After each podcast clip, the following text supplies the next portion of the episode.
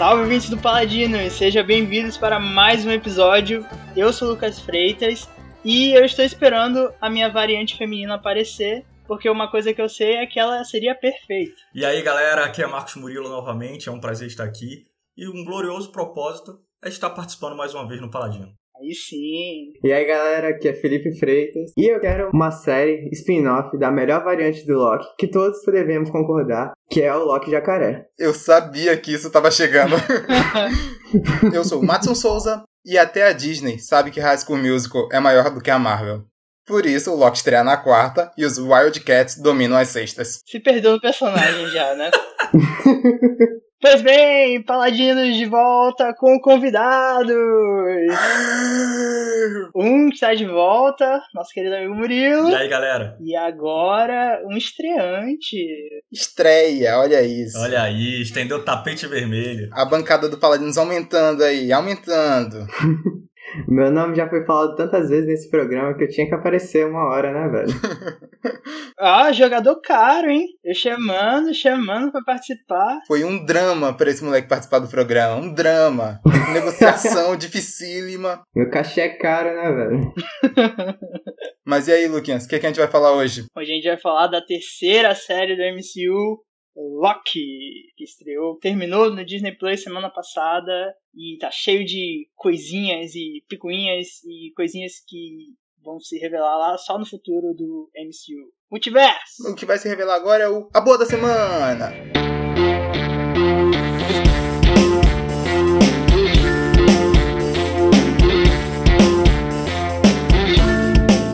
Como vocês já sabem, o A Boa da Semana é aquele nosso quadro que a gente indica a boa para vocês. A recomendação certeira, aquilo que você tem que dar play agora, seja livro, filme ou música. E vamos para uma rodadinha aqui, começando pelo senhor Lucas. Minha recomendação é A Casa da Coruja, ou para os internacionais, The Old House, desenho maravilhoso da Disney que está saindo agora essa segunda temporada, que eu e Felipe estamos acompanhando ela. E nossa cara, desenho maravilhoso, desenho de fantasia, meio Gravity Falls, Gosto. nessa pegada assim desses desenhos mais um pouco mais para crianças mais velhas, vamos dizer assim, porque para adultos não é, né? É um desenho ainda, mas é um desenho maravilhoso, assim, de um, de um mundo de fantasia, aí tem várias referências, assim, de bruxa, esse tipo de coisa.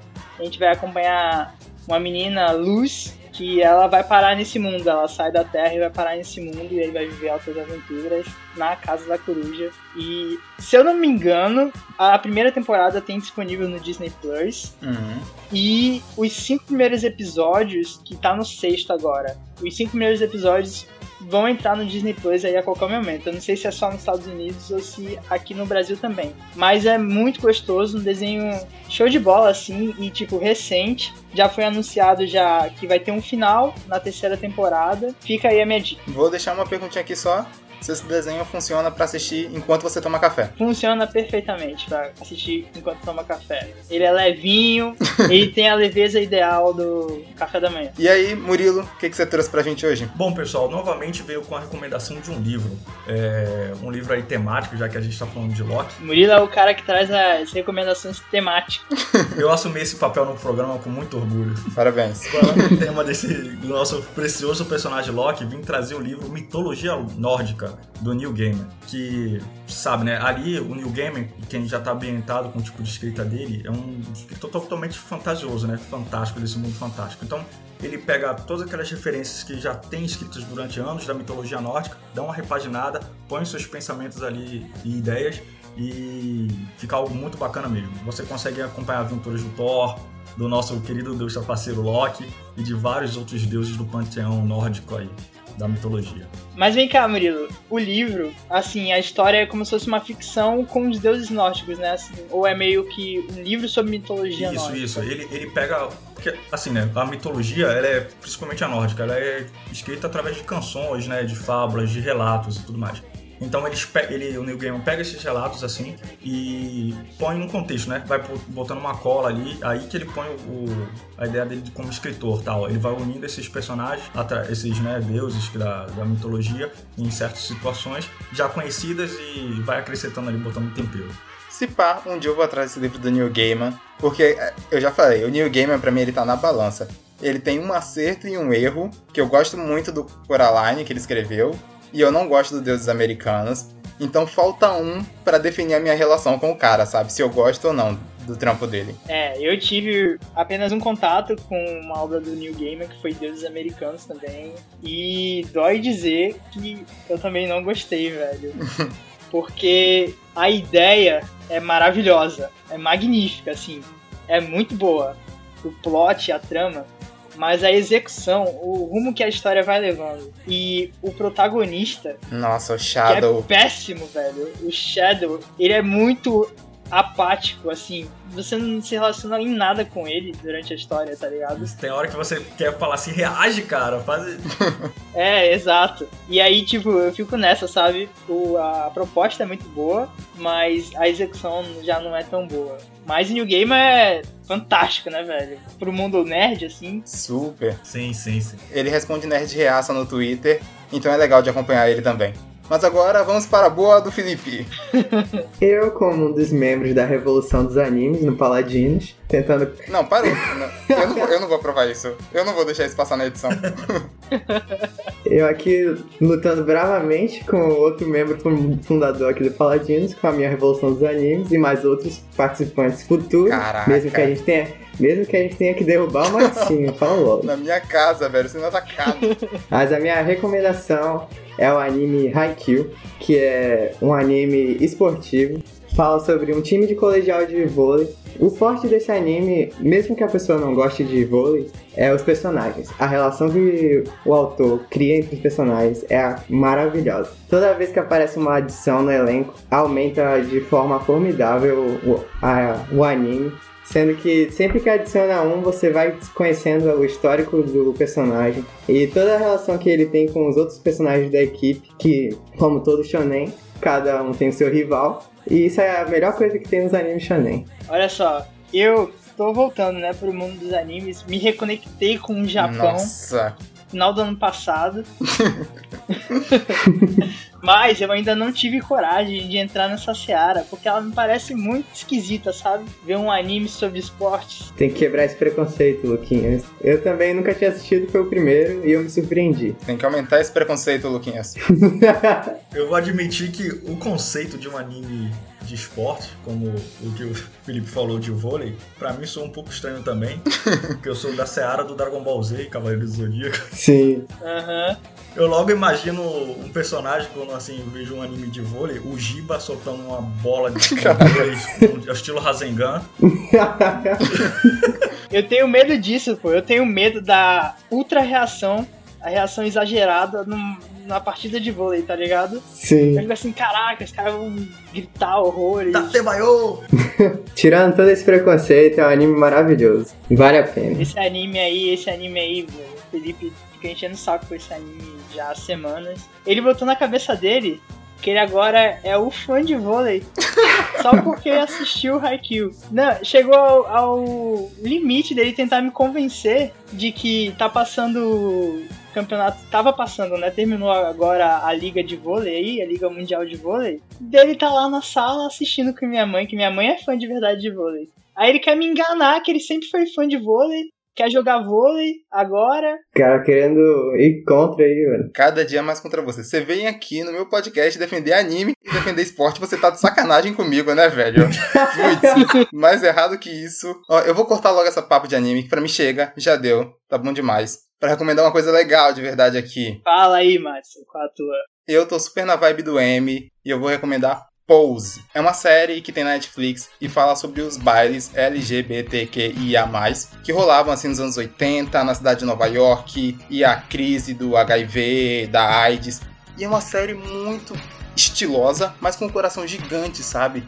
Uns personagens que são muito legais de acompanhar e você tem uma perspectiva de uma vida diferente da tua, assim, e de aprender coisas. É muito divertido, é estiloso demais e eu gosto muito dessas séries que te transportam para um passado recente, assim, sabe?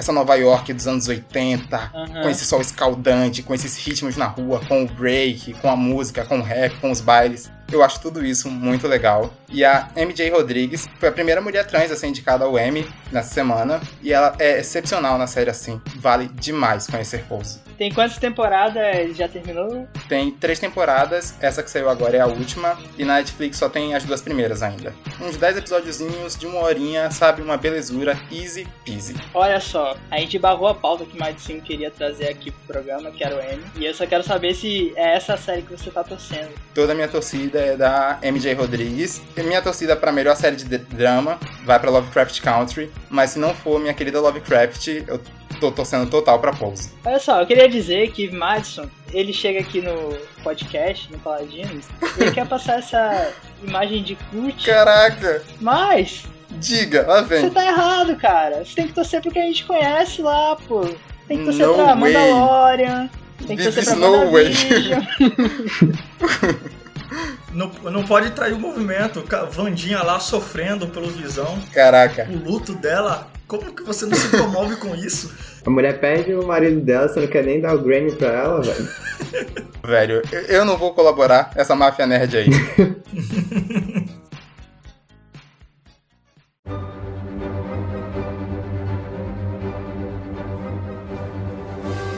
Olha só, quando a Marvel anunciou essa leva de séries, e eu fui vendo série da Miss Marvel, Cavaleiro da Lua, She-Hulk, Loki, WandaVision, Loki foi uma das séries que eu fiquei menos interessado a princípio, porque todas essas séries, pra mim, elas são novidades, sabe? É uma coisa que a gente não viu na MCU, um personagem novo. E esse sentimento cresceu depois de ver WandaVision e Falcon e o Soldado Invernal. Porque o mais legal dessas duas séries pra mim foi ver o desenvolvimento desses personagens. Do Buck, da Wanda, do Visão, do Sam. E o Loki, pra mim, ele não precisa disso, sabe? Pra mim, é um dos personagens mais bem desenvolvidos da Marvel. Tão bem quanto o Homem de Ferro ou o Capitão América. A gente vê ele ficar bom, ficar mal, morrer. Umas três vezes a gente conhece a jornada do Loki inteira. Então, quando anunciaram essa série assim, eu já fiquei com o pé atrás, porque pra mim já tava bom.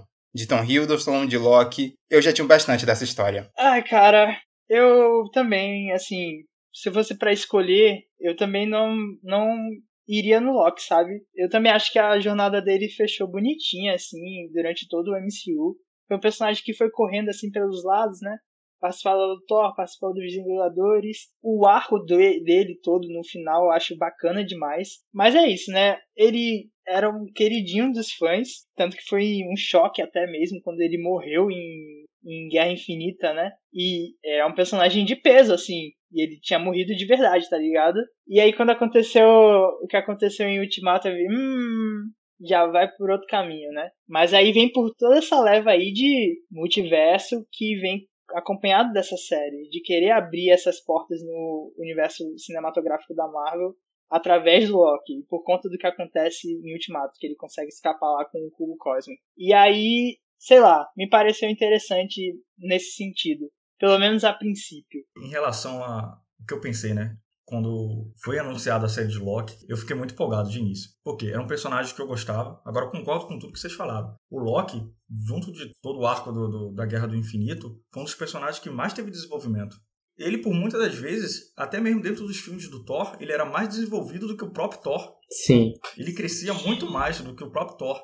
Uma das coisas que mais me ajudou a me empolgar com a série foi justamente isso. Quando eu vi que teria é, WandaVision, é, Gavião, a série do Gavião Arqueiro, do Falcão Soldado Invernal, eu sabia que exatamente isso. Ia ser a série para pegar esses personagens secundários e crescer eles. E o do Loki, como ele já tinha todo esse desenvolvimento, eu falei assim, ele já vai daí para frente. E assim, o Loki como personagem, assim, como entidade dentro de todo o universo Marvel, abre uma gama de possibilidades muito grande, muito grande mesmo. Quando eu vi aquela cena lá do Ultimato, ele pegando o, Tesseract e desaparecendo, eu falei assim, cara, vai sair coisa muito boa daí. Tanto depois que quando foi aparecendo os trailers, os anúncios de como é que seria a série e tal, que ele tá- estaria trabalhando dentro das várias linhas do tempo, resolvendo várias coisas, cara, isso me empolgou demais. Na época eu fiquei muito empolgado. A minha relação quando eu vi que ia ter a série do Loki, eu não me empolguei como o Murilo se empolgou, porque, tipo, como o Lucas falou, o Loki é um dos grandes queridinhos, assim, do, do fandom da Marvel,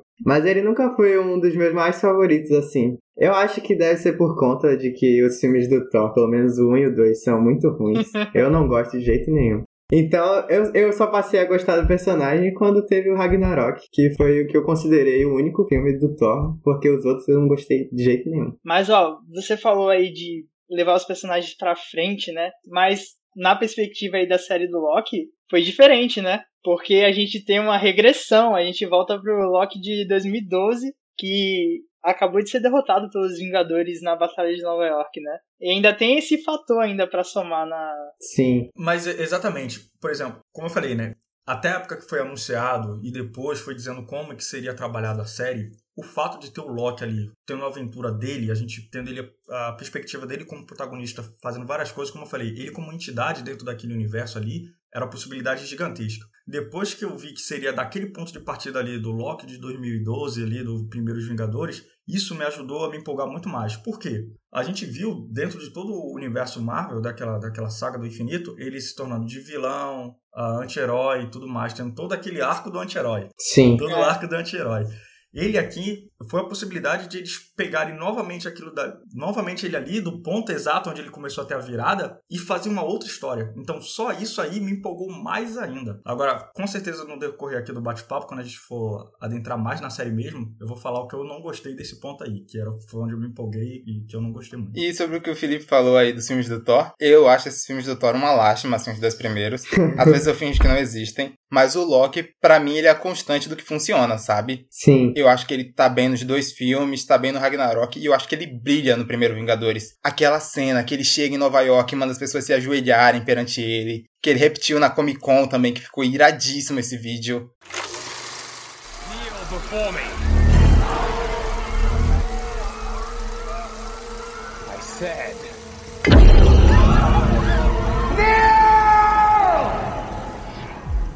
Eu sou fãzaço, assim, é um dos meus personagens preferidos do MCU. E ele segura, né, velho, como vilão dos Vingadores.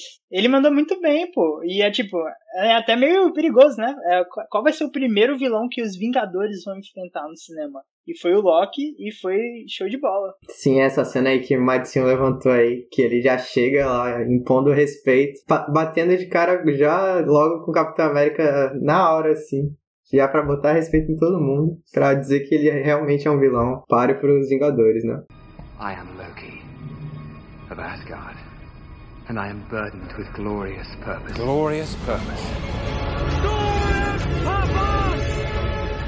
Então vamos falar sobre a série do Disney Plus, Loki. Você já sabe, mas com spoiler liberado, tudo. Vamos destrinchar ela aqui. E eu quero começar falando o um seguinte. Segura o meu monólogo rapidinho aqui para você.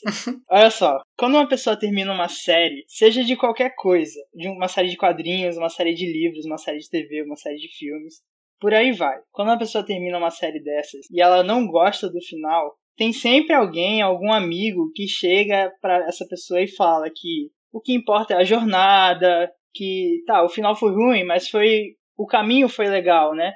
Você acompanhou essa história, temos vários exemplos aí. E eu sou a favor dessa visão, sabe? Game of Thrones, por exemplo. Tá me segurando aqui para falar Game of Thrones.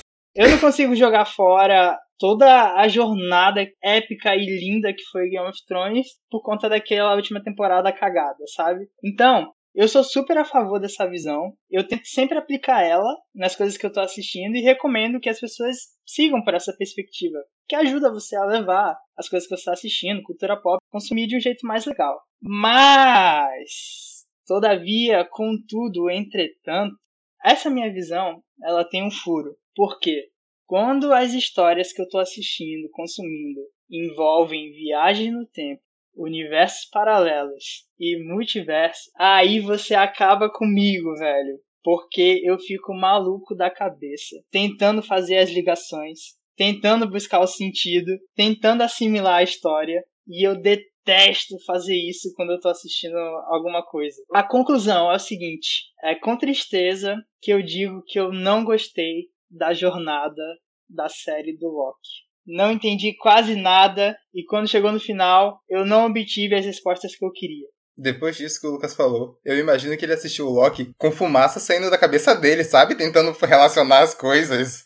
O cara fazendo um esforço psíquico aí gigante um caderninho anotando as datas da linha do tempo. Aquele mural assim no quarto, sabe? Ligando os pontos. Sim, com a fitinha vermelha ligando os personagens. Cara, eu odeio quando a história vai pra esses caminhos e eles não se ligam e eles não vão fazendo sentido. pelo menos para mim não fez sentido. E aí eu quero saber de vocês como é que foi essa jornada. Ó, antes de vocês começarem, eu tenho que me entregar também, que infelizmente eu sou do time do Luquinhas. Esse Paladinos, inclusive, quase atrasou, porque eu assisti o primeiro episódio de Loki quase dormindo, sabe? Foi um sofrimento para mim. E eu, toda vez que a gente conversava, eu falava, velho, eu não vou ver o episódio 2, sabe? Eu não vou encarar isso, adia esse programa, joga pra frente. Quase a gente teve que adiar essa pauta porque eu não queria terminar de ver a série. Cara, o... eu concordo com o Lucas em vários pontos. Mas assim, como um fã de ficção científica, eu já assisti muito filme de viagem do tempo também. E assim, eu posso dizer que a viagem do tempo que a Marvel apresentou aí no universo dela, desde lá de Ultimato, é um negócio meio complexo de se entender também. Assim, a série, falando assim, o que eu gostei, se eu gostei ou não gostei da série.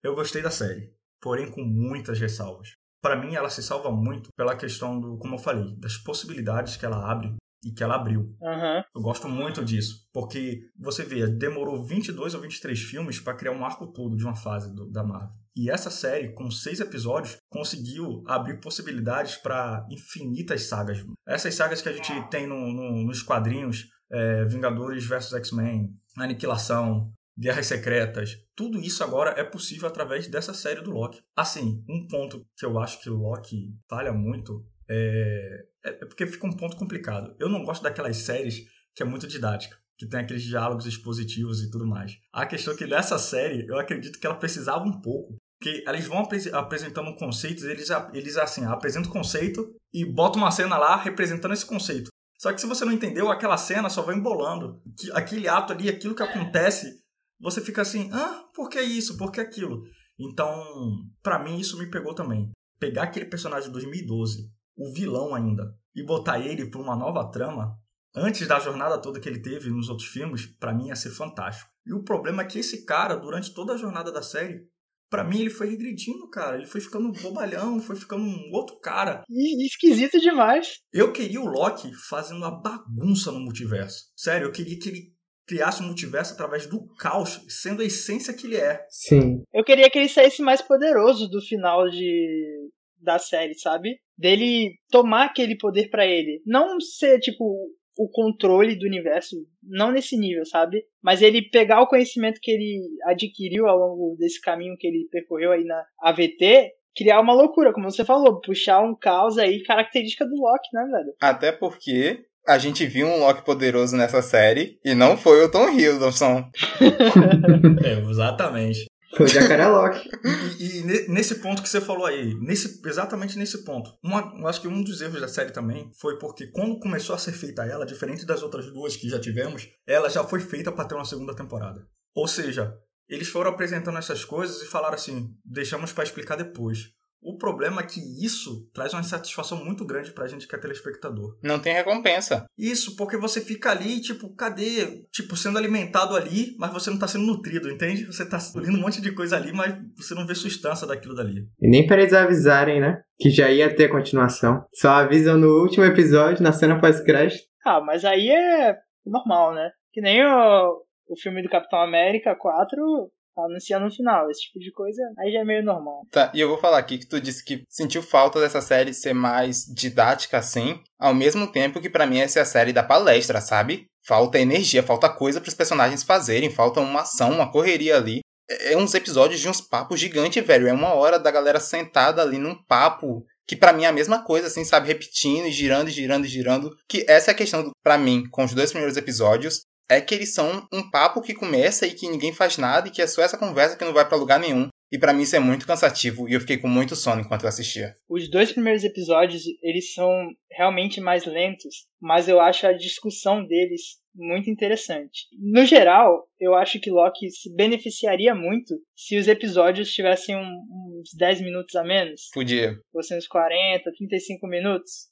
I am Loki of Asgard and I am burdened with glorious purpose. Glorious purpose. Glorious purpose! Uma parada que eu gosto, assim, que eles fazem no primeiro episódio, na conversa que tem do Owen Wilson com. Qual é o nome do personagem do Owen Wilson mesmo? Mobius. Mobius. Do Mobius com o Loki é a desconstrução do Loki no primeiro interrogatório entre eles, quando ele tá mostrando as cenas da vida do que poderia ter sido a vida do Loki, né? Que a gente acompanhou no MCU. Porque ali, velho, ele vai acabando com o Loki, assim, sabe? Ele vai tirando todas as respostas que o Loki poderia ter. Ele vai indo fundo nele para tentar trazer a, a verdade desse personagem, assim. Ele fica questionando, tá, você queria o trono de Asgard. E aí, qual é o próximo passo? Conquistar a galáxia. E aí, o próximo passo? Conquistar o planeta, conquistar sei lá o quê. E ele vai meio que minando o Loki, assim, sabe? Até ele ficar totalmente exposto e não sobrar nada dele, assim, pra gente. Nada de escondido dele. Qual é o propósito do Loki? O que é que ele realmente queria?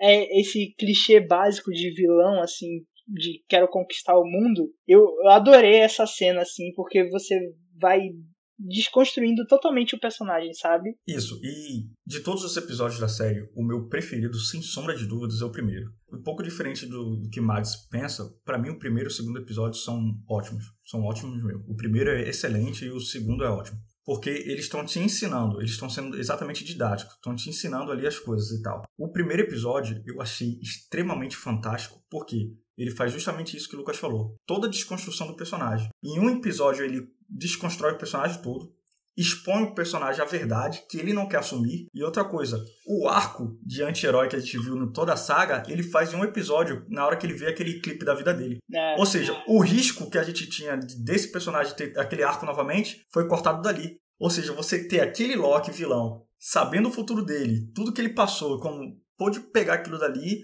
e falar assim, não, a partir de agora eu vou ser outra coisa. E como, e como falou, a essência do Loki, né? Ele ser o conquistador. E é como o nome do primeiro episódio fala, o fardo de um glorioso propósito. A essência do Loki é que ele quer ter um glorioso propósito. Ele só não sabe o que é isso. Ele não sabe qual é o propósito dele. Então, na cabeça dele, até então, ele age como? Conquistar. Ser o rei disso, isso aqui é o propósito dele, é o glorioso propósito dele. Esse episódio desconstrói tudo isso e dá um novo propósito a ele.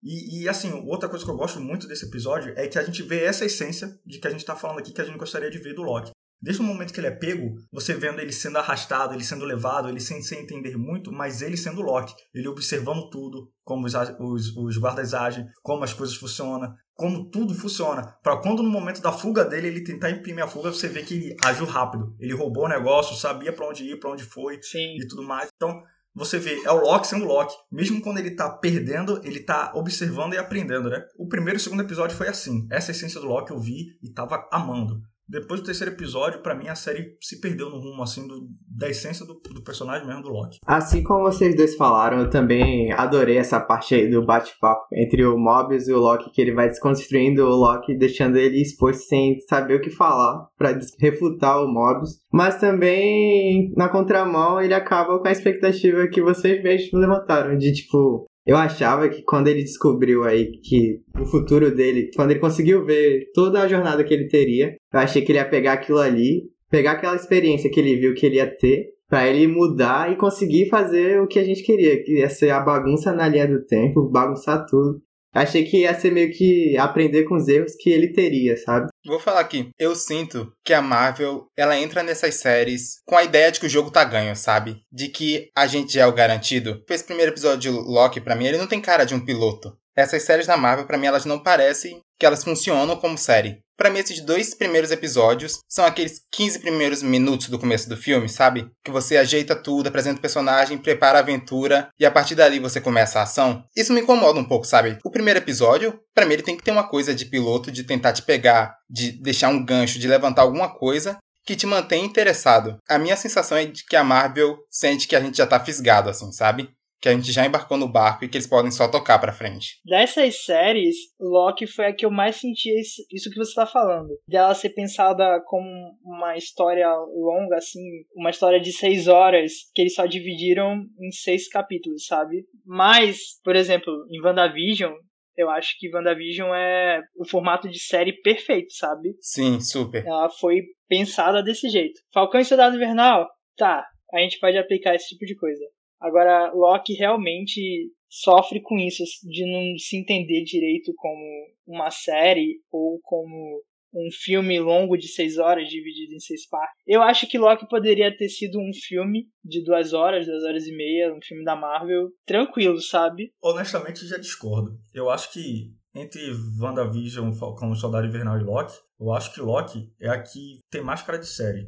Claro, tirando o WandaVision. É, principalmente os primeiros episódios de WandaVision, que é aquele coisa mesmo de, de série de sitcom. Uhum. Porque, assim, Soldado Invernal e Soldado, Falcão e Soldado, o Soldado Invernal é um filme cortado, perfeito. Com certeza. Não tem nem gancho, velho. É. Os episódios de Falcão Sim. e Soldado Invernal. O Loki, ele já tenta isso, né? Tenta isso. Mas uma coisa que o Mads falou aí, quando ele falou, abriu minha mente aqui. Os dois primeiros episódios de Loki, é exatamente isso que ele falou. São os 15, 15 ou 20 primeiros minutos de um filme de duas horas que eles apresentam o universo, a regra dele e como vai partir. E quando ele falou isso aí, agora abriu minha mente de uma forma que é exatamente isso. Quando ele, o primeiro e o segundo eles apresentam isso, a partir do terceiro, como eu falei, que é de, banda, é onde é para ter o, o segundo, o terceiro ato do filme, e eles se perdem totalmente, entendeu? É como se ele começasse ali e tem aquele terceiro arco do o segundo arco do filme que ele vai cai pra tentar botar um relacionamento de vários personagens. Daqui a pouco tem uma cena de ação que é o filme sobe depois ele cai de novo abriu muito minha visão isso aí que a Matos falou. É, e embora as discussões foram interessantes, essa desconstrução do Loki e a discussão de livre-arbítrio, elas meio que não foram levadas para frente. Elas ficaram aquém de outras tramas que foram apresentadas, e aí no final você já tinha os conceitos de multiverso já no quinto, no sexto episódio, muito grande assim dentro do, desse arcozinho de seis episódios dentro dessa série, que aí esses essas duas discussões iniciais se perderam, né, no final. Isso, cara, e eu acho isso uma pena, porque nesses primeiro e segundo episódios eles levantaram questões tão legais, tão legais, porque assim, a gente sabia que ia ter um multiverso e tal, que isso é a coisa da Marvel, mas a coisa humana que a Marvel trabalha, que são as discussões e tal, WandaVision foi luto, o Soldado Invernal, Falcão Soldado Invernal foi o racismo e vários outros, essa que falou sobre livre-arbítrio, autoritarismo, cara, isso foi, eu achei que ia ser fantástico eles explorarem isso fantástico. E eles deixaram de mão. Botaram lá a pauta. Eles largaram de mão, daqui a pouco eles lembraram, ó, oh, isso aqui. É. Aí você é. sentiu o gosto e depois. Aí no último episódio, os caras tentam fazer 5 minutos disso aí. Não, 5 minutos não, foi 45 minutos. Foi o último episódio, o último episódio é palestra. Minutos, só disso. O último episódio é TED Sim. Talk do Kang aí. É. I am Loki of Asgard.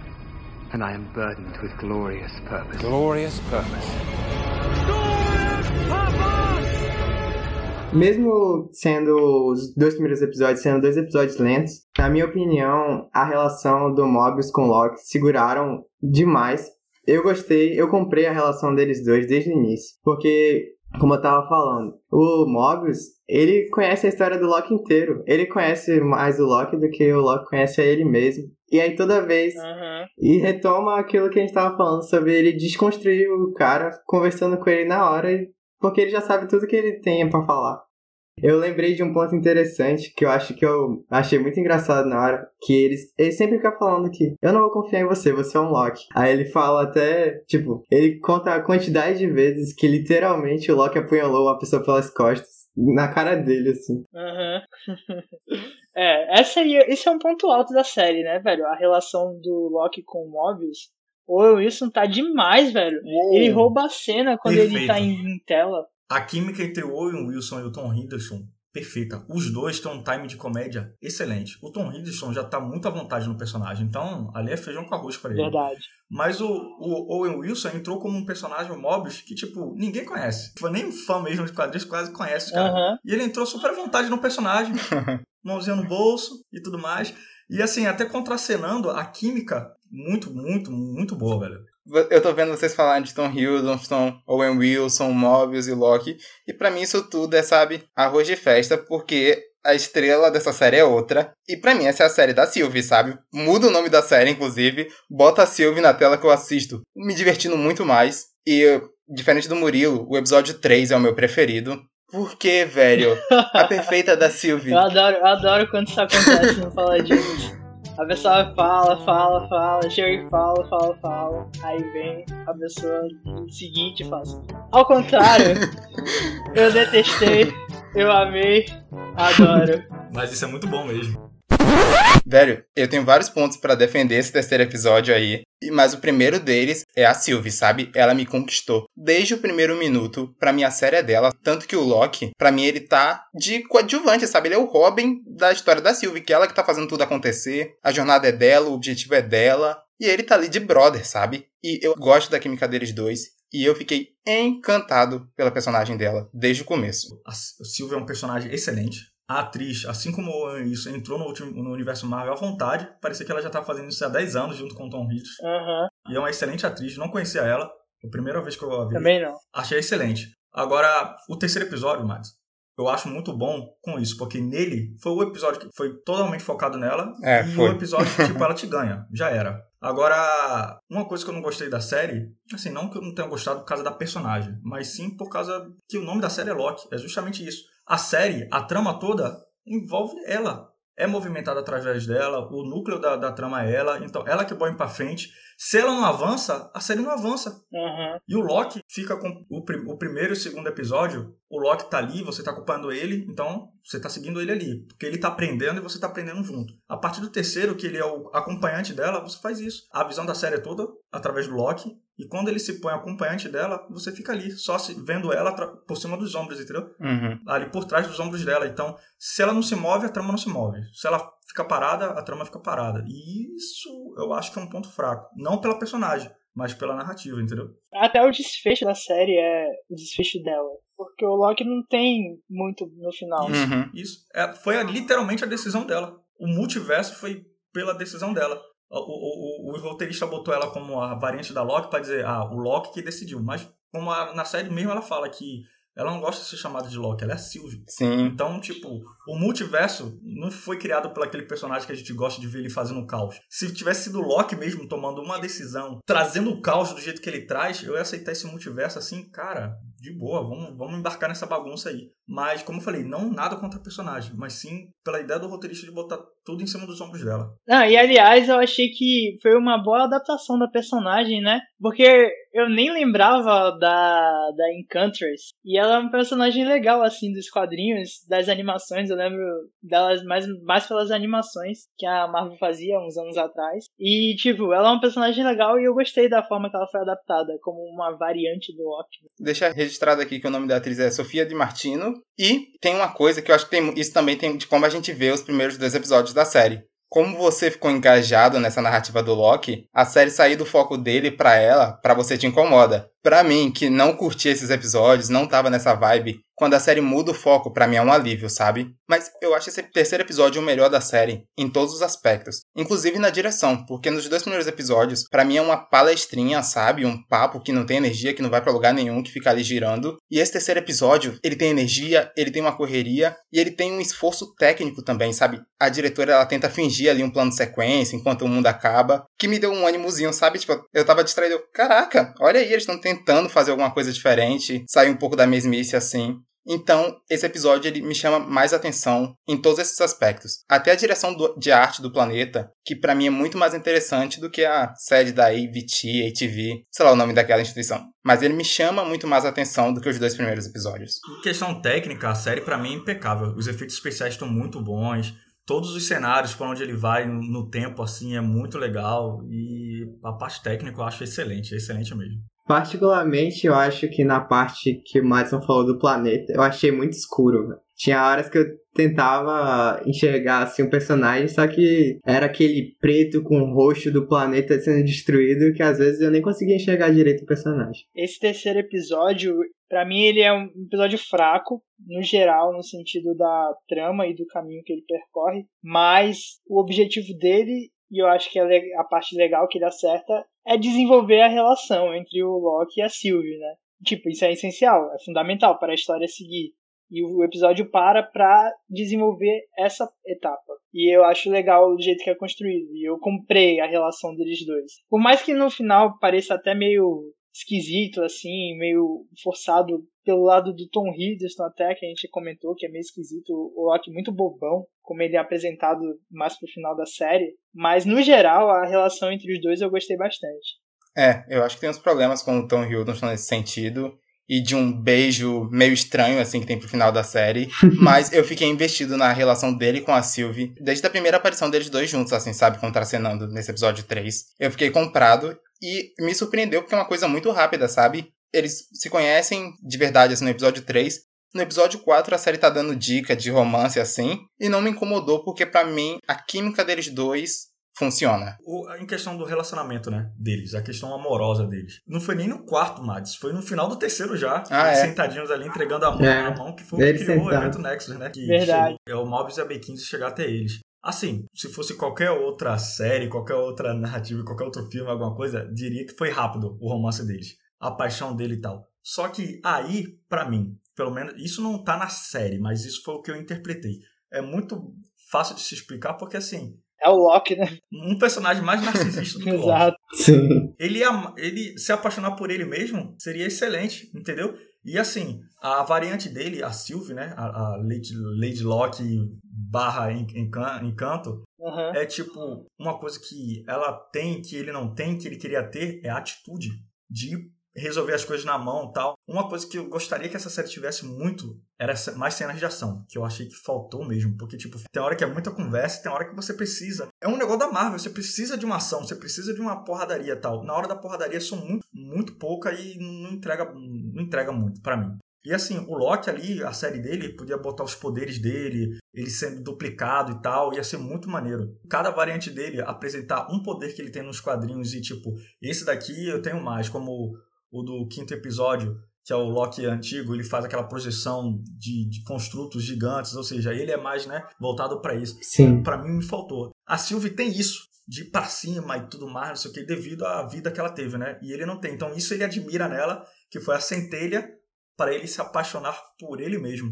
Entendeu? Você vê que no episódio todo fica ele discutindo com ela, ela brigando com ele e tal. Uma das coisas que não me fez gostar desse episódio é que isso fica se repetindo, né? Oit- 70 vezes que acontece isso. Ele fala um negócio lá, ah, seu bobo, pau nele.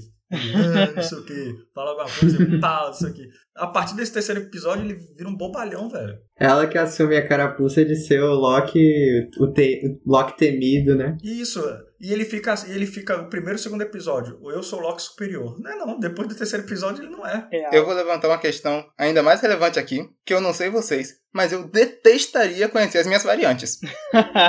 Porque os Madsons que, os Madsons que fossem parecidos comigo seriam insuportáveis de compartilhar o espaço, sabe? Porque só pode existir um no final das contas. E os Madsons que são diferentes, eu tenho até medo do que vai sair, sabe? Madison Otaku, Madison Palmeirense, o universo não precisa disso. Uma coisa que essa série me fez refletir muito quando tava assistindo é exatamente isso. Eu fiquei imaginando como seriam minhas variantes. E assim, tem duas ou três variantes que se houvessem minhas, eu acho que a gente ia bem. Mas o resto Nossa, é. ia ser uma guerra infinita. Porque assim, imagina a minha variante, quem não me conhece, assim, eu sou um cara muito caseiro, família, gosto de ficar quieto, assim, então, assim. Imagina aquele cara, o minha variante que é rueiro, escroto, que só fala de mulher e esporte. Cara, eu ia odiar esse cara. Ia chegar o Murilo Baladeiro. É, velho, tá ligado? Falando, e aí, mano, qual é, velho? Aquele Murilo era era- Nossa. era top, tá ligado? Caraca, mano. Ao contrário de vocês, eu ia adorar conhecer minhas variantes. e a gente ia ser tipo o Rick de Rick and Morty e a gente ia ter a cidadela dos Lucas. Ia ser Caraca. fantástico. É muito narcisismo pra uma pessoa só. Ele não se conhece, pô, ele não convive com ele mesmo, pô. Eu posso garantir que um mundo com mais de um Lucas não é um mundo bom para se viver. Ai, ai. E outra, o Rick vive se traindo também, os vários Ricks vivem se atacando aí, se traindo o tempo todo. Eu espero a mesma coisa de um monte de Luquinhas, Com certeza. Bando de otário, né, não, sem mano? dúvidas. Jamais.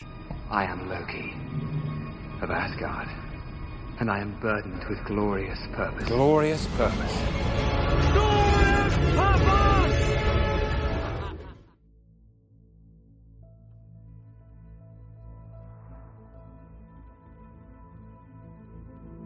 Olha só, quando a gente fala de viagem no tempo, uma história de viagem no tempo, a gente pode ter duas perspectivas. Uma que tá, você tá no seu tempo presente e você voltar no passado e você fizer, fazer alguma alteração no passado, você continua na mesma linha do tempo, mas o seu futuro muda, entenderam? E tem outra vertente de história de viagem no tempo que é fisicamente mais correta na medida do possível, quando a gente está falando de viagem no tempo, que é quando você vai para o passado e você altera algum evento, algum acontecimento, você cria um ramo, uma linha do tempo diferente. Você cria uma linha do tempo alternativa no momento que você faz esse tipo de coisa. Na, no universo Marvel, qual das duas é a que tá valendo? A partir de Vingadores Ultimato, qual é a perspectiva que a gente trabalha no universo Marvel? Eu gostaria de adicionar rapidinho só mais uma teoria de viagem no tempo, que é a teoria de que a tua viagem no tempo já está incluída na linha do tempo que você está presente, que acontece tipo em Harry Potter e o Prisioneiro de Azkaban, que a volta do Harry no tempo já está presente na linha do tempo que ele vive. Agora vocês podem palestrar. Dark aí. Faz parte da linha do tempo. É isso. Pegando o que você falou, Lucas, assim, existe aquela viagem do tempo mais convencional que a gente vê nos filmes, tipo De Volta do Futuro e tal. É, De Volta do Futuro. Isso, que é a teoria que se chama do paradoxo do avô.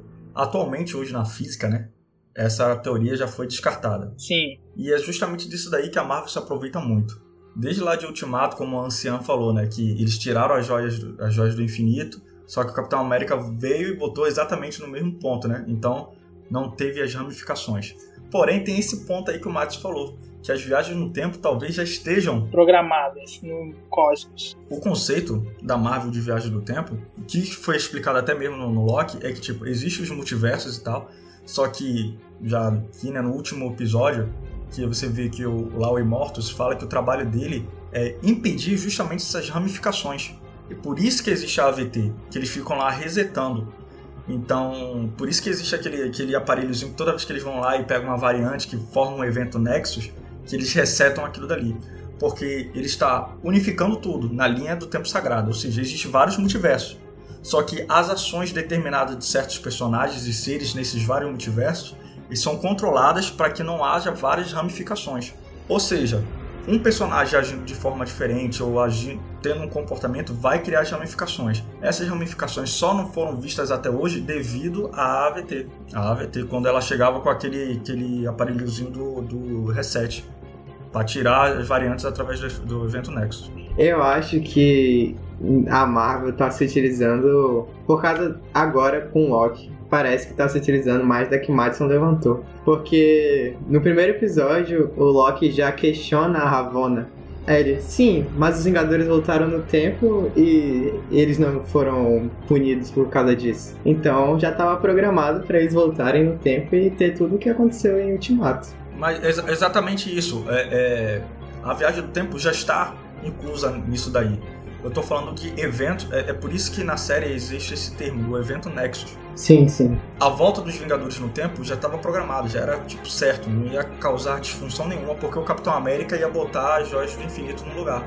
No momento em que o Loki pega o Tesseract, é que foge do roteiro. E é exatamente isso que é o evento Nexus que é onde vai criar a ramificação, que é onde eles entram e agem e apagam aquilo dali, entendeu? Você tem a linha do tempo sagrado. Eles apresentam esse conceito da linha do tempo sagrado. Eu não consigo entender como é que esse conceito da linha do tempo sagrada faz sentido junto com o multiverso que eles apresentam dentro da série, quando a gente vê aquele montão de Loki totalmente diferente, sabe? O Loki jacaré. O melhor. Ele é o mesmo Loki do nosso Loki, o Loki do Tom Hiddleston que a gente acompanhou, ele é o mesmo Loki, só que em determinado ponto da linha do tempo ele desvirtuou por algum motivo. É isso que eu não consigo entender, sabe? Se é um multiverso com uma linha do tempo própria, por exemplo, o universo do Thor Jacaré, ou do Loki Jacaré, ou se é o mesmo universo. Não, não, são universos diferentes.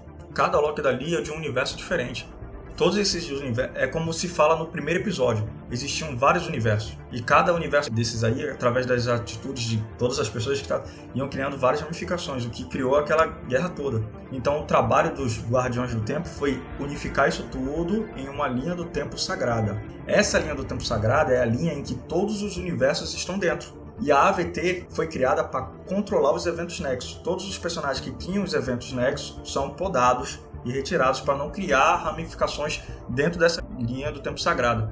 Ou seja, são multiversos dentro dessa linha do tempo sagrada. Agora, cada multiverso tem sua linha do tempo, entende? Então, quando você vê o, o Loki Jacaré, o, Kid Loki, o Old Loki, né, o Classic Loki e tal, eles são cada um no seu universo. E só que todos eles estão dentro da linha do tempo sagrado criou essa confusão, né? Porque eles foram logo misturar dois conceitos difíceis, né? O conceito de multiverso e o conceito de diversas linhas do tempo, né? Por isso que ficou muito confuso isso aí. Mas esse conceito é muito absurdo, muito gigantesco, cara. Porque não, não existe uma linha do tempo sagrada. Porque vai existir uma linha do tempo sagrada para cada tipo de universo que existe dentro desse multiverso. Eu falo, eu falo zoando assim agora, mas tipo, foi o que foi apresentado, então você tem que considerar. Porque, por exemplo, o evento Nexus do.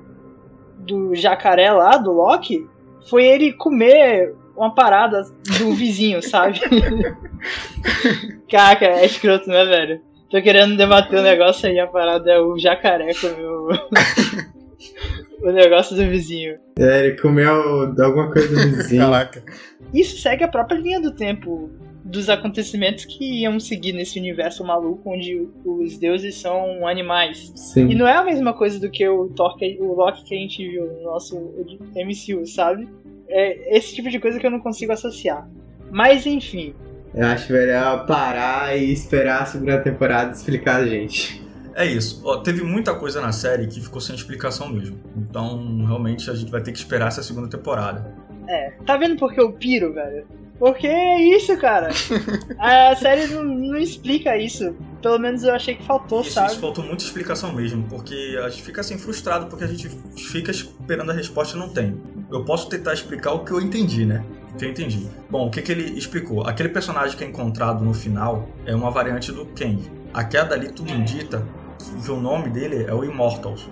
O que, que ele fala? Que o nome dele é Nathaniel Richard. Na verdade, ele não fala nada disso, né? Tu tá tirando. É, ele não fala. Assim, Não, ele fala. Ele O fala? nome dele é Nathan- Nathaniel Richard. Na hora que ele. Na hora que ele projeta aquele negocinho na, na mesa pra explicar, ele fala: Meu nome é Nathaniel Richard. Eu, eu vim do, do século 31. Ah, é, eu acho que ele ele fala mesmo. É porque eu fiquei na cabeça que ele não, não é acreditado, tanto que eu, quando terminou o episódio, eu voltei nos créditos só pra ver como é que ele tava acreditado, sabe?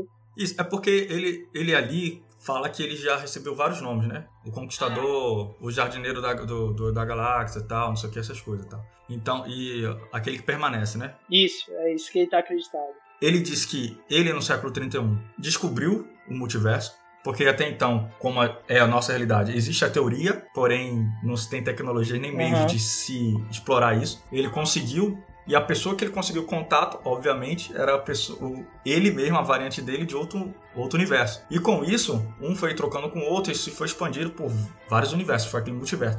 Eles foram trocando conhecimento Sim, e sabedoria, né? Tecnologias ali e tal. Como ele falou, obviamente existiam aqueles que eram bons e aqueles que eram maus.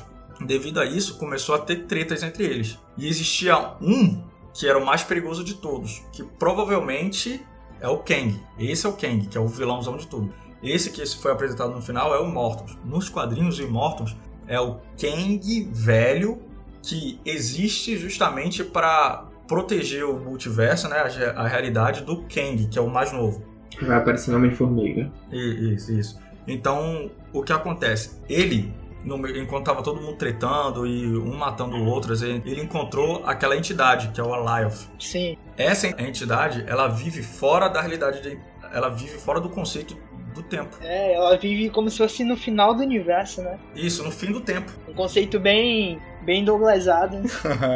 Isso, porque o que acontece? Pelo que eu tô entendendo, a Marvel botou a limitação do universo sendo o tempo. O tempo como a conceito limitador disso daí, né? Que ah, o universo é infinito e tal. O tempo, ou seja, no final do tempo. Ele encontrou ela lá. E foi através, controlando o poder do Alioth, que ele conseguiu derrotar os outros. Mas não de matar. Ele derrotou. Porque os outros sabem que, que, que não podem contra o sendo controlado por esse, esse Nathaniel. Com isso, ele decidiu fazer o quê? Para evitar a guerra multiversal, ele começou a podar as ramificações e transformou uma linha do tempo sagrada e criou a AVT para controlar tudo isso. Foi isso que eu entendi. Eu vou levantar só um ponto aqui, que eu acho que ninguém ficou satisfeito, completamente satisfeito assim com essa explicação de multiverso que a Marvel deu. E vale dar esse ponto aqui pra CW, que tá utilizando o multiverso muito bem, e faz muito tempo inclusive, popularizou o conceito e esse mérito a gente tem que dar pra eles. Parabéns, CW. Tenho que concordar com, com o Palestrinha. I am Loki of Asgard, and I am burdened with glorious purpose. Glorious purpose. Olha só, a gente levantou tal, essa questão louca aí de viagem no tempo, multiverso e tal. Eu, eu falei isso tudo que eu falei, mas esse conceito assim dessa guerra do multiverso que o Kang apresenta e tal, essas explicações, eu acho até que dá para passar, dá para entender assim o, o mínimo possível, dá para até levar. A parada que eu acho que para mim é o maior pecado dessa série do Loki são as coisas pequenas que eles deixam de explicar pelo caminho. E eu acho que o maior problema dessa série real é a AVT, que eles não explicam direito assim, sabe? O conceito. Uma cena que eu queria muito que tivesse em alguns episódios era uma, uma cena pré-crédito do episódio. Antes de entrar a vinheta da Marvel, já começa com essa cena. Que é mostrando o dia a dia de um agente da AVT. Eu acho que somaria muito pra série se tivesse essa cena, sabe? Poderia ser, sei lá, ou Mobius, ou aquela a B15, né? Um personagem perfeito que poderia fazer isso, sabe o que é? O escrivão do primeiro episódio, que não sabia nem o que era peixe, que ele falou que a vida dele é passava por trás da mesa. Sim, cara da Joyce Infinite. Esses detalhes faltaram, pô, porque, assim, quando você começa a fazer um monte de pergunta, as coisas vão desmoronando. E no final, o Kang, ele explica, assim, o que aconteceu. Ele dá as, as respostas, na medida possível. Mas ele não diz o como. Ele não fala o como as coisas aconteceram, sabe? O como ele criou a, a AVT. Por que, que tem toda aquela burocracia? Como é que ele faz para capturar as variantes e transformar a mente delas? Todo mundo ali era variante. E como é que uma variante captura outra e transforma ela num novo membro da, da AVT, sabe? E não reconhece. É, e não se reconhece esse tipo de coisa. E tipo, tem uma hora que eles mostram a AVT assim pela janela e é uma cidade futurista inacreditável, sabe? Então é esse tipo de coisa que eu acho que faltou na série. E é, é um problema que a Marvel ela tem em diversos outros filmes, não nesse sentido de viagem no tempo, claro, mas assim, de ela, a Marvel sempre busca a resposta mais simples, né? E tem horas que isso é muito bom e tem horas que às vezes fica deixa a desejar, né? E eu acho que nessa série do Loki foi uma das vezes que deixou a desejar, porque conceitos mínimos que são apresentados do funcionamento da AVT, de como é que funciona determinado tipo de coisa, sabe? Eu acho que faltou isso pra série me engajar. Até porque eles falam que o Mobius, pelo menos a função do Mobius, ele é um analista que aí ele é responsável por capturar as variantes. Mas, por exemplo, esse cara que a gente falou aí, que não conhece o que é um peixe, a gente não sabe o que, que ele faz. Ele só tem aquele escritório ali, mas a gente não faz ideia do que cada um daquelas pessoas faz. Lucas falou que é na cena que eles estão na biblioteca lá, que aí aparece um fundo que é uma cidade enorme. Deve ter um monte de setores para controlar esse, essa zona toda aí de tempo e multiverso. E a gente não sabe de nada. E eles também não sabem, na verdade, né? As variantes também não sabem o que é que elas estão fazendo de verdade ali. E eu acho que esse é o problema maluco, assim, sabe? Por isso que eu novamente falo. Uma cena, velho, seria uma cena legal, mostrando o dia a dia de um um agente da AVT, sabe? Eu imagino logo, a, mãe ser aquele, a, mostra aquele cara do peixe acordando, aquela música do, do, do Shrek, do Shrek, tocando e seguindo ali a rotina dele ali, cinco minutinhos de mostra. Mas eu concordo, Lucas. Brincadeiras à parte, porque assim, a AVT foi um conceito, uma entidade burocrática muito grande, com um poder muito grande, que eles apresentaram para ser deixado assim, tipo, é assim e beleza. Como você falou, a Marvel costuma fazer isso. A gente aprendeu a confiar um pouco nela que depois, no, na ida e vinda de filmes, eles costumavam explicar, né? A questão é que, é como eu falei, um dos problemas da série Loki é que ele já foi feito, pensado para ter a segunda temporada. E essas perguntas todas ele jogou para lá, para a segunda temporada pra gente que é telespectador, a gente fica com esse gosto amargo. Porque seria uma coisa que poderia enriquecer demais a série, que a gente podia estar tá falando que essa série é excelente e que causou o efeito contrário. Porque a AVT, na verdade, ela gera mais dúvidas do que respostas. É, mas vou te falar, velho, eu tenho medo. Eu não, eu não sei o que esperar dessa segunda temporada de Loki e eu Nossa. duvido, duvido que se eles vão explicar isso ou não, sabe? Eu duvido um pouco também. Vai ter muita coisa que vai ser, tipo, porque sim. Tem três filmes que a gente tem que ficar de olho aí, porque eu acho que é só depois desses três filmes que a Marvel vai meio que mostrar o que é que ela quer com esse tal de multiverso, sabe? E os três filmes são o Homem-Aranha, 3, o Doutor Estranho e o Homem-Formiga 3. Esses três filmes, depois que a gente tiver esses três filmes que vai tratar dessa loucura de multiverso, é que eu acho que a gente vai ter uma noção assim do que é que a Marvel quer. Porque eu acho que essa loucura assim de caos e de universo aparecendo, o personagem de um aparecendo no outro, eu acho que isso vai ser só no começo, no mínimo, e depois vai meio que se estabilizar para chegar em um determinado ponto onde a Marvel quer que a história siga, sabe? Onde o Kevin Feige quer que as coisas se acertem. Porque senão, não tem como sustentar uma maluquice dessa durante 10, 14, 15 filmes, sabe? Não tem, é um ponto sem volta. É um ponto sem volta mesmo. É um evento Nexus sem, sem reset. Tá, olha só, vocês falaram dessa armadura toda de multiverso e desses conceitos que não são bem explicados. Vamos falar do doce agora, velho. Que é o episódio 5 e essas variantes do Loki. Putz, diversão pura. Loki crocodilo, Sensacional. Loki príncipe, Loki russo, Loki presidente, Loki clássico, Loki negro. E eu queria ter visto mais dessas variantes, sabe? Pra mim é uma coisa muito pequena na série. Eu queria ter passado mais tempo com essas outras versões do personagem. Por isso que eu tô falando que vai ter a spin-off do Jacaré Loki, né? Caraca, Locoste. o, jaca... o jacaré Loki, Locote. ele foi feito exclusivamente pro Felipe, velho. Eu fiquei vendo esse personagem, que é o único maluco que gosta de jacarés nesse mundo além do Felipe. É, a gente tem que abrir um parênteses aqui no, no Tem, abrir. pra explicar que o meu irmão tem um fascínio que beira a doentia por crocodilo, jacaré. Eu fico esquecendo, mas vale perguntar aqui pro especialista no assunto. É um Loki jacaré ou é um Loki crocodilo? Caramba. Pelo que falou na série, ele é um aligato, na verdade. Não é nem jacaré, nem crocodilo, é um aligato. Olha o especialista aí. Aí, ó, especialista. Paladinos é conteúdo, Paladinos é cultura, Nossa, eu, eu tô impressionado. é biologia. Nem titubeou, respondeu na lata. Um alligator. Pra mim, É. é. era jacaré inglês. Cara, muito. Fica aí esse parênteses. I am Loki of Asgard, and I am burdened with glorious purpose. Glorious purpose. Cara, eu fiquei maluco quando no episódio. É no 3 que aparece essa cena pós-crédito ou é no 4? No 4. Que eu cheguei. a- Assim que acabou, eu voltei o episódio, dei pausa e fiquei olhando. Caraca, tem um jacaré Loki, velho. Eu aposto que o seu papel escolhido no celular é o post do jacaré Loki, né? Eu gosto que a Marvel ainda comprou essa maluquice e fez um pôster de cada besteira dessa, sabe? Tem um pôster do jacaré Loki. Por que, gente? Por que não, né? Ah, cara, quando eu vi o Jacaré Loki, eu já visualizei o Funko do Jacaré Loki já, tá Nossa, ligado? perfeito.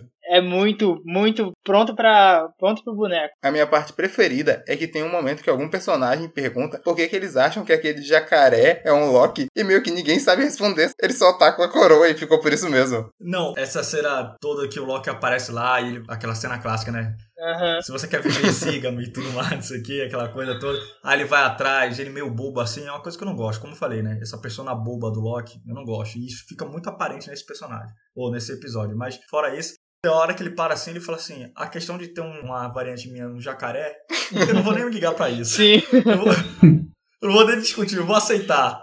Eu vou aceitar, por tudo que eu já vi, eu vou aceitar. vou- Mas ó, minha variante favorita não teve jeito, foi o Loki clássico. Nossa. Achei fantástico, assim, sabe? E eu gostei que deram um espaço pra ele e se aprofundaram, assim, um pouco nele. O o mínimo do possível, né? O mínimo que dava. Porque ele começa a, a divagar, assim, sobre os rumos que ele tomou e como ele ficou meio que indiferente nas questões que aconteceram com ele. Aí ele ficou no vazio, foi pro vazio e ficou lá centenas de anos, sabe? Eu, eu gostei dessa introspecção que ele faz sobre si mesmo.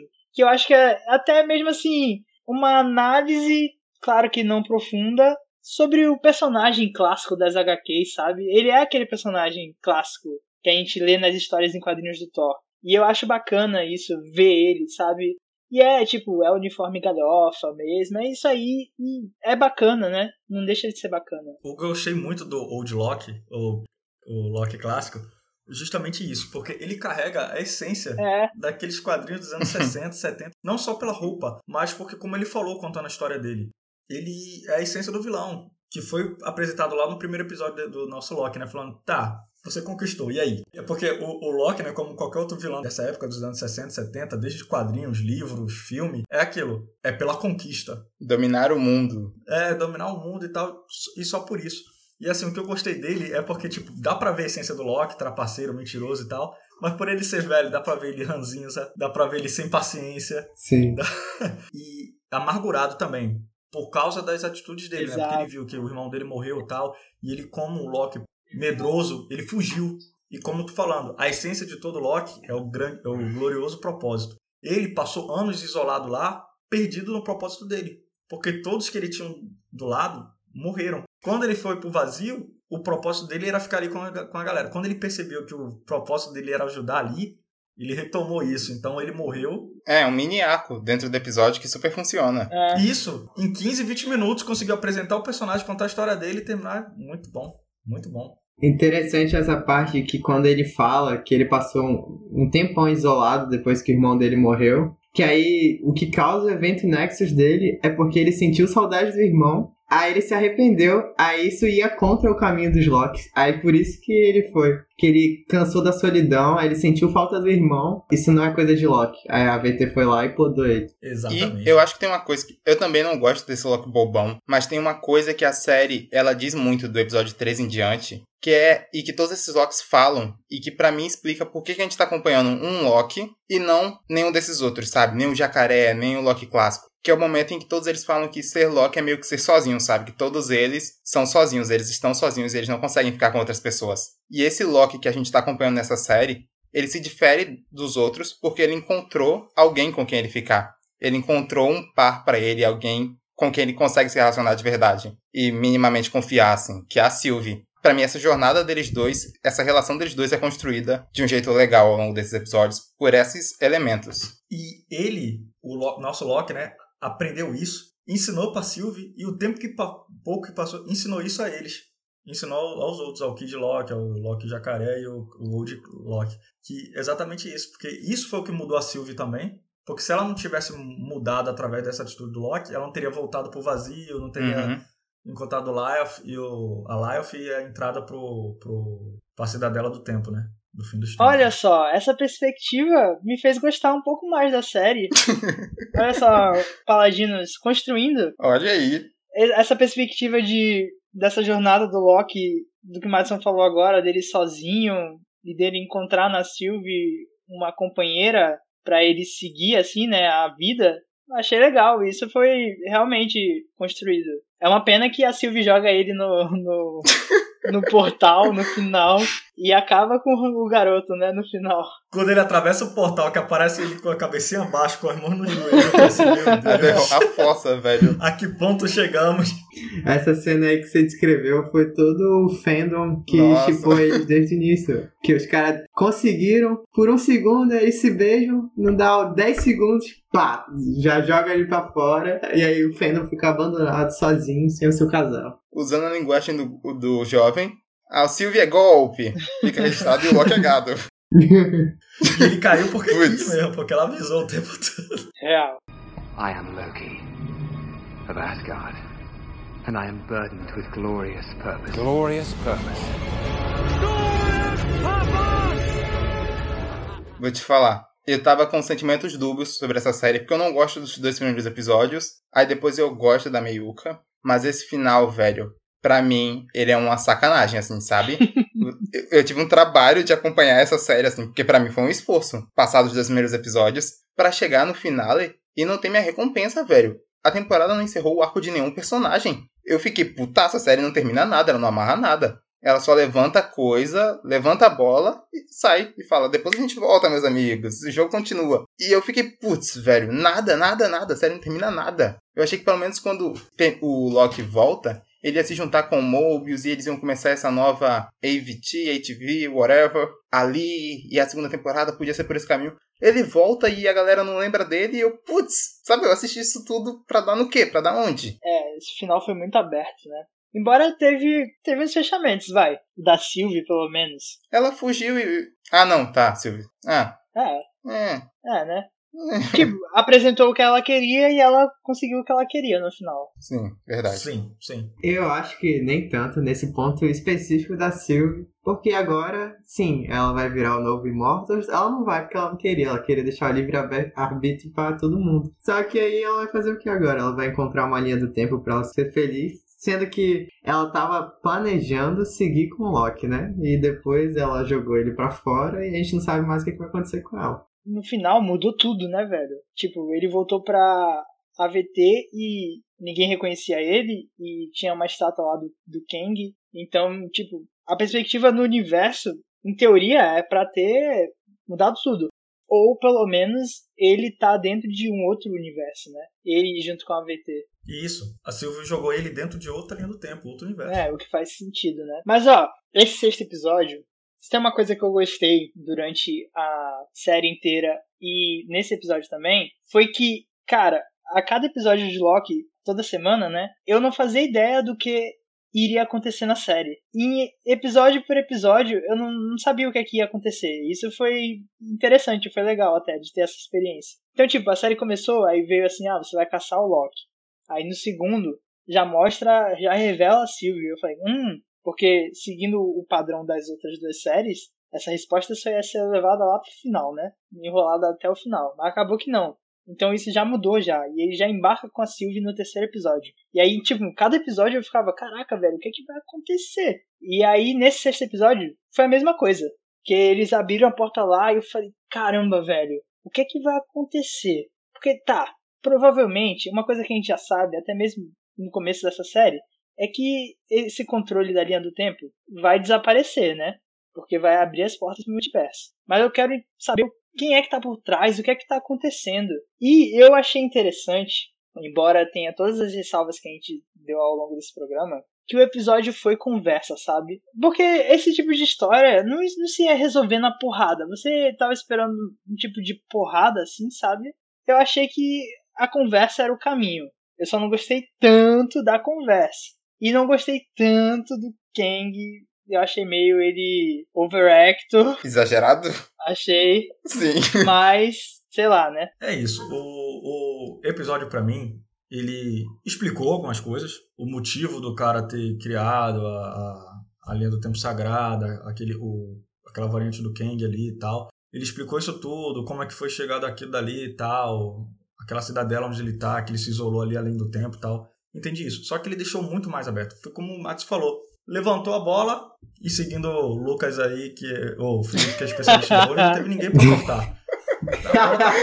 A bola, tá, no ar ainda, entendeu? A gente esperando alguém cortar e tal. Então, como eu falei, o, o, o final foi insosso, né? Ficou aquele amargo na boca, porque não te entregaram nada, só te entregaram uma promessa com a segunda temporada. Isso para mim desceu amargo, desceu amargo. Agora, o ator que tá representando o Kang, qual é o nome dele, Mads? Jonathan Majors. Eu conheci ele pelo Lovecraft. Excelente. Excelente. Tanto ele como a B15, né? Vieram Sim, vieram do Love, eu fiquei felizão de ver ela aqui. E, e, assim, ele é um excelente ator e tudo mais. Estou ansioso para ver como é que ele vai adicionar aí no universo Marvel. Só que essa interpretação dele meio alterada não me caiu bem. Imagina se um cara que tem o conhecimento de tudo que vai acontecer tal, até aquele ponto, né? Como mostrou, mostrou na série, até aquele exato ponto e tal, não sei o que. Você acha que o cara ia agir daquela forma? Ah, comendo maçã, não sei o quê, papapá. Eles têm, ele tem vislumbres dessa atitude, comportamento de que seria um ser ancestral como aquele é, né? Quando ele fala passivo e fala cresça, você está preocupado com coisas muito pequenas. Isso daqui é muito maior do que eu e você. Nós três somos vilões. Ninguém presta aqui. É. Vamos deixar isso claro. Ele fala isso daqui, então cresça. Isso aí você vê Assim, a conversa toda, o conceito e tal, não sei o que, eu gostei. Honestamente, eu gostei. Eu só não gostei muito da execução. Ele toda hora tá debruçado em cima da mesa, meio alterado.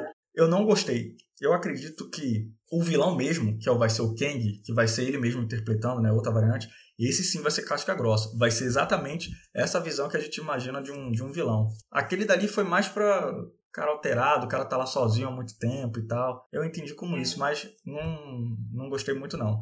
Agora, concordo com o Lucas, porque assim, tudo que a, a série desenvolveu, você acha que no final ia ser na porrada? Não ia, velho. Ia ser na base da conversa mesmo, na base da conversa. Ah, como eu falei, a conversa não me incomodou, eu gostei. Só a execução que eu achei que meio jogada mesmo. Eu também não gostei desse personagem. Eu não entendia para onde ele queria ir. Ele era desse jeito maluco dele, eu esperava um cara muito mais sério. Acho como o Murilo falou, achei que eles iam chegar lá, o cara ia botar moral. Só na conversa também esperava que só fosse conversa. Sendo que nem Pra ter o gostinho de batalha final, os caras fazem os Locks lutarem, né? Ah, o Loki lutar contra a Sylvie. Mas esse jeito maluco do cara, ele nervoso, ele andava pra um lado pro outro. Essa maçã dele aí também. Subia na. sentava na mesa, depois ele ia pra trás, não ficava quieto. Eu também não gostei dele, não. Aquele mascote, aquela mascotezinha da, do, da AVT, a, a, a Minuto, né?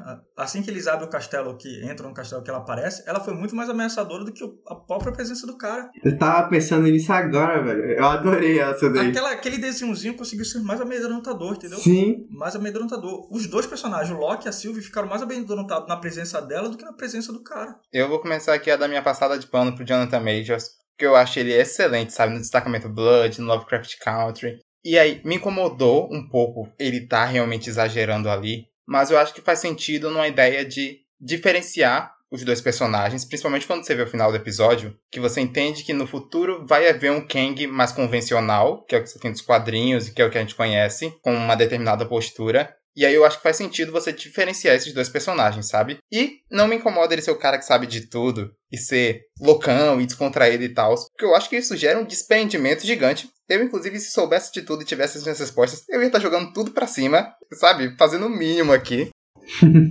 e sobre a porrada, eu não queria que o final tivesse porrada, tá ligado? Mas você pode fazer uma disputa de palavras, sabe? Você pode fazer um combate verbal assim, a minha questão com as conversas dessa série é que para mim parece uma palestra, parece uma pessoa, sabe, num ponto mais alto, explicando ou falando o tempo todo para outra, e nunca um diálogo de verdade, nunca tá um rebatendo o outro, um negócio assim. Falta energia no papo. O cara tá fazendo PowerPoint de massinha ali pra Sylvie e pro Loki. É, né, velho? Putz, sabe, brother, acelera isso. Eu concordo com o Matos também nisso aí. Por exemplo, a luta entre o Loki e a, a Sylvie, a coreografia ali foi legal e tal, apresentou alguns poderes e tal, não sei o quê. Ah, foi nada a ver, né, velho? Tipo, as, os dois de É. espada lutando, nem parece o Loki nesse, nesse sentido. Isso, entenda, a luta deles ali foi a representação visual, gráfica, da cisão Uhum. da ideia dos dois. Sim. É só isso. Mas isso poderia ser resolvido, como o Matos falou, na conversa, só que uma conversa mais energética. Briga entre casal.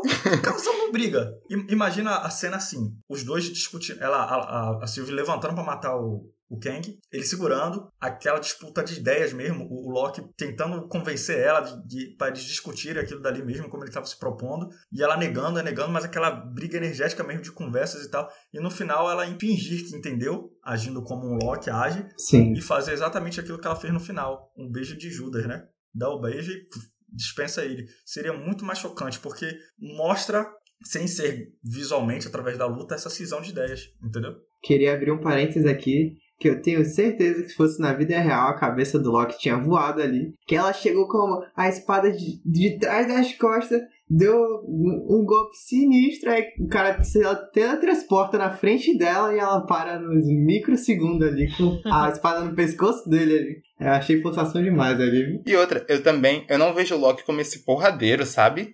Essa série, ele tem uma característica assim de porradeiro, pra mim não é essa parada, é esfaquear por Sim. trás e a play dele é essa, ou então é uma magiazinha, um negócio mais assim. Eu também concordo. O que eu acho é que eles poderiam fazer como nos próprios quadrinhos eles fazem. Ele usa magia de, de Ilusão. botar ali as, as imagens dele e tudo mais pra atrapalhar o inimigo e ele esfaquear por trás. Ah, isso, entendeu? A ilusão Sim. e tal. É exatamente isso que o Loki faz. Não que ele seja porradeiro mesmo de no mano a mano. Ele pode lutar na porradaria, mas usar a magia dele, né? Como ele faz. Se tem poder, é pra usar. Toda hora eles botavam pra ele sair na mão com uns minions aleatórios. É, Teve lá na cena do trem, quando eles estão lá no fim do mundo, eles saem na mão com os caras lá dentro, e depois, quando eles revelam os Guardiões do Tempo, eles saem metendo a porrada em todo mundo ali na TVA. É, mas é porque ali na AVT eles não tinham como usar o poder, né? Porque dentro da AVT não se usa poder. Então tinha que ser na mão mesmo. Sim, mas tipo, eu acho que no MCU, pelo menos, nunca mostraram que o Loki tinha essas habilidades todas de porrada, sabe? É uma pena, é. super. E nem os poderes dele exploraram muito, infelizmente. I am Loki of Asgard, and I am burdened with glorious purpose. Glorious purpose. O último episódio foi um episódio muito importante, mesmo gostando ou não, a gente tem que botar isso de lado, mas que foi um episódio importantíssimo, não só pra série, pra co- todo o universo Marvel, de tudo que já passou, como que vai, que vai vir, né? Isso aí eu acho que vocês têm que concordar comigo. É, eu acho que. Sim. Eu, eu ainda tô curioso. Eu acho que as respostas vão vir nesses três filmes que eu já citei: no Doutor Estranho, no Homem-Aranha e no Homem-Formiga. Homem-Formiga. E, cara, eu quero saber o quão presente essa série do Loki vai estar nesses três filmes. Porque as outras duas séries, elas passam tranquilo, assim. Quem não viu e só acompanha o cinema, ainda dá, né? Talvez o Capitão América, claro.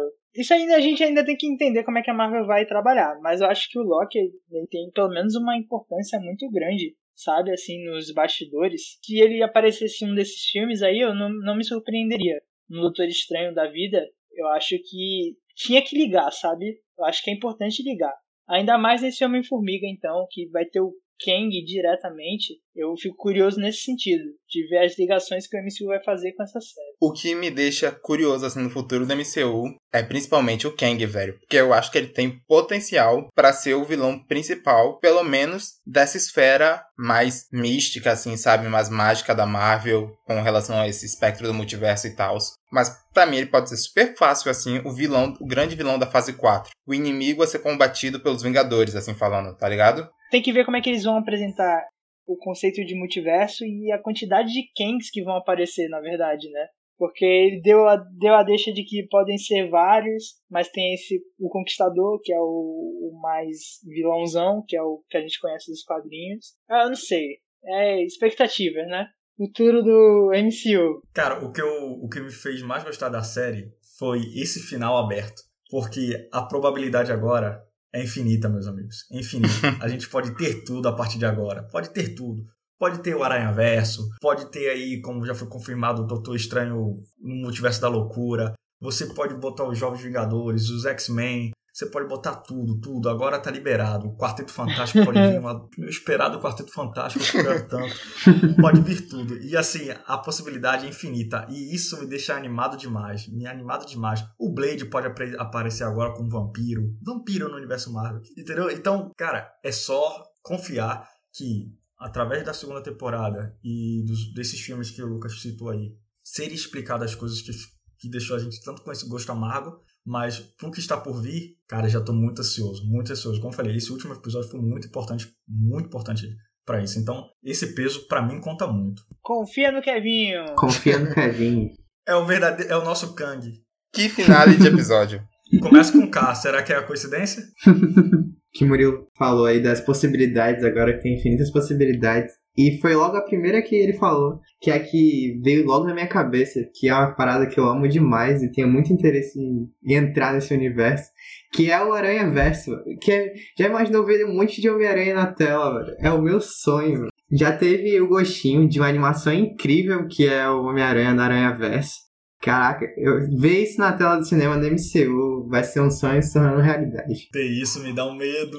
Eu fico ansioso, mas me dá um medo. Esse do Homem-Aranha, eu tô com o Felipe, eu tô no trem do hype. Porque é uma coisa que a DC tá fazendo agora com o Flash, de tipo, trazer o Michael Keaton, de trazer a história da DC no cinema pra agora, que a Marvel vai ter oportunidade, sabe? Se ela trouxer o Tobey e o Andrew Garfield pra esse filme do Homem-Aranha junto com o Tom Holland, pra mim é maluquice, sabe? Pra mim é. Eu tô primeira fila, assim, do cinema. Essa maluquice eu compro de boa, velho. Compro, boto É. no bolso e ainda compro de novo com pipoca. É, eu não queria ter isso dentro de mim, mas, cara, eu já aceitei, eu já tenho certeza que o Tobey Maguire e o Andrew Garfield vão estar nesse terceiro filme do Homem-Aranha. E se eles não estiverem, eu vou ficar muito chateado, Hum. velho. Eu vou ficar muito triste.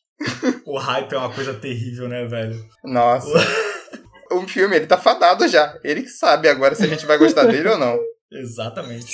Sim. A pré-definição não é nem roteiro, nem, nem nada.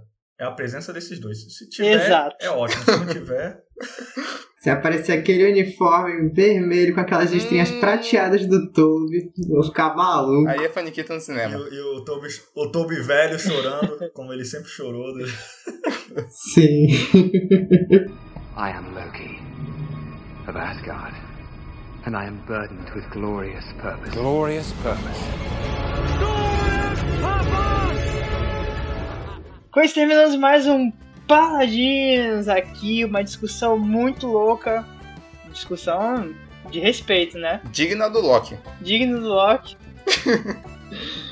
destrinchamos aqui a série do Loki, tudo que a gente gostou, tudo que a gente não gostou, que é a maior parte. Mas acontece, né? Infelizmente. O contato dos nossos convidados aqui, convidados recorrentes aqui da nossa casa, da nossa taberna. A bancada, olha aí.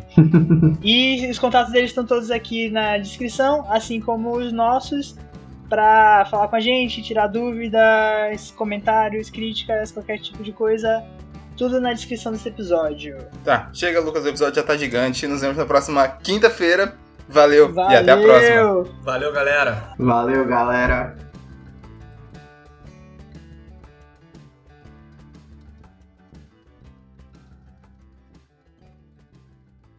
Você acha que esse apocalipse que estamos vivendo é digno pra Silvio se esconder? Nossa, Brasil 2021 é definitivamente um ótimo esconderijo. Definitivamente. É isso que eu ia falar. Se ela, se ela se esconder no Brasil, ela tá safe. Caralho. Ai. Porque ela vai se disfarçar muito bem. Ela, como uma Loki, uma agente do caos, ela vai sair na rua sem máscara.